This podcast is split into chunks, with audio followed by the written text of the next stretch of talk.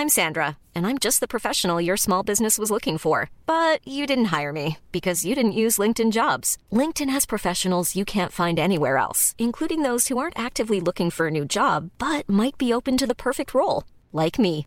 In a given month, over 70% of LinkedIn users don't visit other leading job sites. So if you're not looking on LinkedIn, you'll miss out on great candidates like Sandra. Start hiring professionals like a professional. Post your free job on linkedin.com/people today. Bonjour à toutes et à tous, bienvenue dans ce Morning Mood du mardi 23 mars, euh, il est 5h30. Alors les marchés évoluent en ordre décousu, voilà, c'est un peu éparpillé un peu de partout. Le CAC hier a terminé à moins 0,5, le DAX plus 0,2, l'indice IBEX, donc l'indice espagnol, moins 1,7%. On a d'autres indices, notamment aux États-Unis, qui ont bien performé. Le Nasdaq, j'y reviendrai après, qui a fait plus 1,7. Le SP500 qui a terminé à plus 0,7, donc un peu moins fort que le Nasdaq. Et en tout cas hier, et l'indice Dow Jones tout juste vert plus 0,3. Globalement, après sur le marché du Forex, on n'a pas eu de gros changements, toujours en, phase de range le dollar, hein, donc ce qui nous donne 10 coups sur l'eurodoll qui a entamé le, la semaine de manière quand même très positive, je vous rappelle, avec un open en extrême tout de suite dès le dimanche soir. Euh, donc tant qu'on ne repasse pas sous la 1,1880, pour le moment, il n'y a pas de nouvelle accélération baissière. On est de toute façon sur euh, l'eurodoll euh, au même point que le 5 mars. Exactement le même point. On a fait un petit peu en haut, un petit peu en bas, mais globalement toujours un peu au-dessus des 1,1920. L'or, l'argent également en phase de latérisation complète. L'argent baisse un petit peu plus que l'or. Voilà, j'ai pas trouvé de raison particulière pour le moment. Et les taux à 10 ans qui ne s'emballent pas plus que ça pour le moment et qui repassent sur les sous les 1,70%. Donc globalement le début de semaine c'était pas forcément euh, évident à gérer. D'une part parce que les indices font un peu chacun leur vie et d'autre part parce qu'il n'y a pas non plus de grosses corrélations, décorrélations entre les actifs entre eux. D'ailleurs j'ai oublié de parler de l'indice Nikkei. C'est peut-être même d'ailleurs le plus important. Pourquoi? Parce que je vous ai expliqué notamment que moi j'avais vu notamment une, une accélération baissière depuis deux séances sur le Nikkei et que j'entamais des stratégies baissières là-dessus, tant qu'on était sous les 29 600. D'ailleurs, pour celles et ceux qui font un peu d'analyse technique, euh, MM50 horaire, donc une heure, on est sous les 29 euh, 400. On a fait 29 520. Tant qu'on ne repasse pas au-dessus des 29 600 qui correspond euh, au plus haut de la fin de la journée de vendredi, on va dire. Euh, et bah pour le moment, euh, j'estime qu'on a toujours une pression baissière avec en danger cette oblique ascendante qu'on a depuis les plus bas qui viennent depuis le mi-novembre. ce niveau horizontal qu'on a depuis maintenant et constitué depuis le début de l'année. Ça correspondait au plus haut, en tout cas entre ce début d'année. On est repassé au-dessus et ensuite on a tenu euh, début mars. Et là on est en train de se réattaquer notamment à la moyenne mobile 5 ans daily. Donc concrètement, qu'est-ce que ça veut dire? Ça veut dire que on a une pression baissière en horaire euh, et on est sur un gros niveau daily. Voilà. Donc on va voir si ce gros niveau daily tient ou pas. En tout cas, vous le savez qu'il y a quand même une news, euh, on va dire fondamentale entre guillemets. Hein, c'est pas vraiment une news fondamentale, mais en gros, la banque centrale du Japon ne réinjecte plus, en tout cas moi, sur euh, les ETF, sur le Nikkei et privilégie plutôt le Topix. Bref, tout ça pour dire que c'était un peu décousu un peu de partout. Alors on a le, DAX qui a, ouvert en gap baissier, puis finalement toute la journée on a mis juste une bougie verte un tout petit peu après l'open. On a attendu un petit peu, on a mis une grosse bougie verte, puis après il s'est absolument rien passé toute la journée. Exactement la même chose sur le CAC, il a ouvert en gap baissier sur les 5960 et on a clôturé quasiment à l'ouverture et puis toute la journée finalement il s'est quasiment rien passé. Il y a seulement donc deux choses, le Nasdaq qui est repassé au-dessus de cette zone des 19 euh, des 13 000, pardon, 13 euh, 100. Comme je vous l'ai expliqué, notamment en H4, on a une grosse, grosse, grosse zone de résistance qui a été constituée depuis fin février, euh, qui a tenu à quatre reprises. Tant qu'on ne repasse pas là au-dessus, pour moi, ça va être encore yo-yo. Donc ça, je crois que je vous l'ai expliqué hier. Attention, hein, le Nasdaq est très très volatile, il va dans tous les sens. Si on n'est pas euh, en mesure de mettre des stop loss, donc pour trader l'indice, si on n'est pas en mesure de prendre des stop loss large, donc d'ajuster et d'abaisser la taille de position en fonction de son capital pour qu'on puisse adapter le risque d'un trade par rapport à son capital, c'est très compliqué parce que voilà, il y a énormément de, volatilité. hier, on était à voilà, on était sous les sous les 13 000, puis finalement on a, on a fait 13 150. Alors c'est pas énorme, 100 hein, 150 points sur le Nasdaq, attention, ça va très très vite. mais voilà, on est repassé au-dessus des 13 150, puis finalement là, on est en train de retester les 13 000. on peut tout à fait invalider la bougie haussière qu'on a faite hier.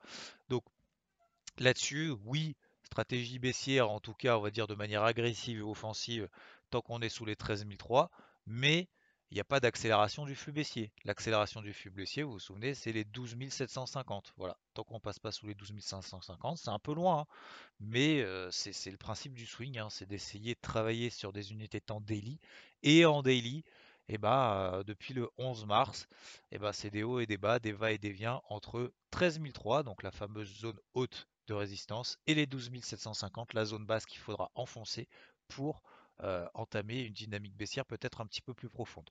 Deuxième chose importante, donc je vous rappelle le Nikkei, même si j'en ai parlé tout à l'heure, euh, pression baissière. Donc pour moi, je le travaille à la vente, donc on est sous les 29 006. Voilà, ça c'est mon plan un petit peu du début de semaine pour le moment. Euh, même si oui, on est sur une zone de support daily, moi j'estime que la pression baissière qu'on a en horaire est quand même pas négligeable, et ce depuis quand même quelques mois. Ça fait quand même quelques mois que le Nikkei, c'est quand même très très rare. ça déjà, c'est déjà arrivé, mais c'est très rare que le Nikkei entame comme ça une, deux, trois séances après avoir fait une mèche haute. En tout cas, déjà une mèche haute, je suis pas sûr que le Nikkei l'ait déjà fait euh, plusieurs fois. Mais en tout cas, mèche haute, flux baissier et deuxième journée de flux baissier, plus la troisième journée là qu'on est en train de terminer sur le Nikkei, euh, qui va dans le sens des deux, des deux flux baissiers qu'on a eu pendant deux séances, c'est quand même suffisamment rare pour être souligné. Donc attention. Hein. Euh, moi en tout cas, voilà, je, vous ai donné ma stratégie. Je privilégie plutôt les ventes tant qu'on est sous les 29006. Au-dessus de 29006, c'est terminé. Invalidation de tout ce que tout mon plan et tout ce que je viens de raconter. Par contre, sous les 29 000, il ne faudra pas s'étonner à ce qu'on accélère un petit peu plus. Alors, ça n'empêchera pas de faire une mèche. Hein. On peut tout à fait faire une mèche sur les 28 004 et puis tenir. Et puis voilà. Et puis ça s'arrête là. Mais en tout cas, moi, j'estime que voilà, le marché a quand même pas mal de probabilités pour qu'il aille chercher un petit peu voir ce qui est en bas. Euh, voilà. Donc, le Nasdaq comme je vous l'ai expliqué, attention volatile. Et, et, sinon, troisième chose, alors on a une petite phase de conso. alors ça y est, tout le monde s'excite en disant ah, vous avez bien dit, il fallait pas acheter. Alors le Bitcoin, encore une fois, depuis le mois de mars, il fait des grosses, des grosses consolidations latérales depuis le mois de mars. Ça a duré des semaines et des mois, certaines fois. Deuxième chose, euh, lorsqu'on fait un bull trap, c'est-à-dire qu'on casse une résistance par le haut, parce que peut-être qu'il y en a beaucoup d'entre vous qui attendent qu'on casse des résistances ou qu'on casse des supports pour rentrer sur le marché, et eh ben ça peut s'apparenter à un bull trap, mais c'est pas vraiment un bull trap. Un bull trap, c'est plutôt un piège acheteur dans une tendance baissière. En tout cas, il y a plus de probabilité qu'on fasse des bull traps, donc des pièges acheteurs dans des tendances baissières que dans des tendances haussières. Euh, mais euh, on a réintégré le range, il n'y a pas péril dans la demeure. Tant qu'on passe pas sous les 45 000, alors ça fait loin. Effectivement, bah, celui qui a acheté 61 000, effectivement, 45 000, ça fait loin. S'il a mis la maison, ça fait encore plus loin. Donc euh, il tiendra pas jusque là. Ouais, d'accord, mais bon, voilà. Un, on met pas la maison, et deux, on essaye de prendre toujours un petit peu de recul. Donc pour le moment, et même à très très très court terme, donc en, daily, voire peut-être même en 4 heures, en tout cas en daily, tant qu'on repasse pas sous les 52 000, 51 500, vous vous souvenez, c'était la zone de résistance il y a deux semaines euh, qu'on avait passé vigoureusement. Euh, franchement, la MM20 reste haussière, la MM50 elle reste haussière, etc., etc. Donc là, on est simplement dans des phases d'atterrissation. Voilà. Alors, je ne dis pas que ça va pas s'accélérer, cette, petite phase de conso, mais en tout cas, pour le moment, techniquement, il n'y a aucun signe négatif. Voilà. Le seul signe négatif, c'est que ça monte plus, ça se stabilise. Mais c'est pas un signe négatif. Au contraire, c'est juste un signe de stabilisation. Voilà, donc c'est simplement pour peut-être rassurer entre guillemets ceux qui s'inquiètent, commencent à voir un peu des tweets partout en disant ça y est, tout va s'effondrer, c'est le DOM, je vous l'avais bien dit, le Bitcoin a perdu a perdu 6%. Euh, je rappelle que depuis le début du mois de mars, il en gagne encore 20, 23. Il gagne encore 23% par rapport au cours actuel et par rapport au début mars. Par rapport au plus haut, il a pris 40% entre les 44 000 et les 62 000. Je parle depuis le début du mois de mars 2021, pas depuis le début du mois de mars de 2020. Voilà, simplement pour prendre un petit peu de recul aussi.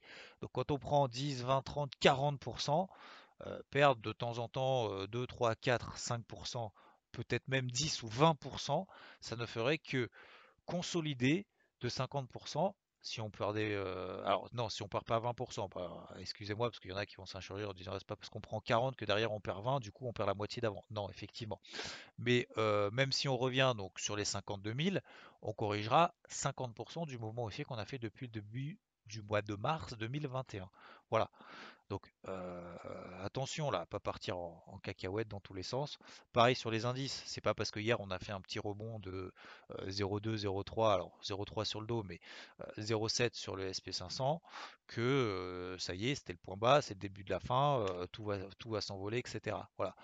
Je pense qu'il faut encore une fois mesure garder, premièrement. Deuxièmement, être le plus objectif possible par rapport au plan qu'on a mis en place. Donc moi, je vous ai donné les miens après sur le Nasdaq par exemple et sur le Nikkei. Euh, sur le CAC par exemple, qui est plus faible que ses copains, en tout cas hier, bah, il n'y a pas pour le, pour le, moment de vive accélération baissière. Et encore une fois, on a travaillé hier ensemble. On a une grosse zone intermédiaire sur les 5009. Voilà, ça ne m'étonnerait pas qu'on aille chercher un petit peu, voir 5860, voir un petit peu ce qu'il y a en dessous. Mais là, on n'est pas sur une zone d'achat, on est un peu en lévitation en phase de conso horaire. Voilà, pour moi, c'est pas, pas super payable. Il y avait également donc le pétrole que j'ai que j'ai suivi hier en passant au-dessus des 65 dollars, qui aurait pu nous donner un petit signal haussier dans la dynamique haussière daily après une phase de repli de 7%. Là, j'ai remis une alerte pour vous donner, donc c'est le troisième élément, sur le Brent, sur les 64,88. si on passe au-dessus des 64,88 sur le Brent euh, et qu'on a un petit flux haussier qui se met en place, eh ben je le payerai stop sous les plus bas du jour qu'on aurait fait. Voilà tout simplement. Là, je vous donne une stratégie comme ça. Je dis pas ça fonctionnera ou pas, euh, je n'en sais rien. Mais en tout cas, un, on est sur une belle zone daily, MM50, BB basse. Et deuxièmement, c'est une zone latérale qu'on a travaillé depuis la fin du mois de février.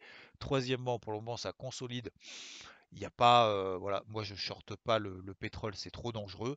Mais si jamais on a une accélération haussière au-dessus des 64,80, allez 65 dollars à la louche, et eh ben j'estime que du coup validation de la tenue du support, tendance haussière daily préservée au-dessus de la MM50, on repart. Voilà.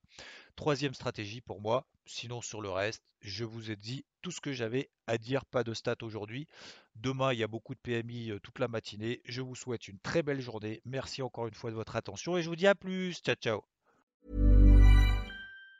Mom deserves the best, and there's no better place to shop for Mother's Day than Whole Foods Market. They're your destination for unbeatable savings, from premium gifts to show-stopping flowers and irresistible desserts. Start by saving 33% with Prime on all body care and candles. Then get a 15-stem bunch of tulips for just $9.99 each with Prime. Round out Mom's menu with festive rosé, irresistible berry chantilly cake, and more special treats. Come celebrate Mother's Day at Whole Foods Market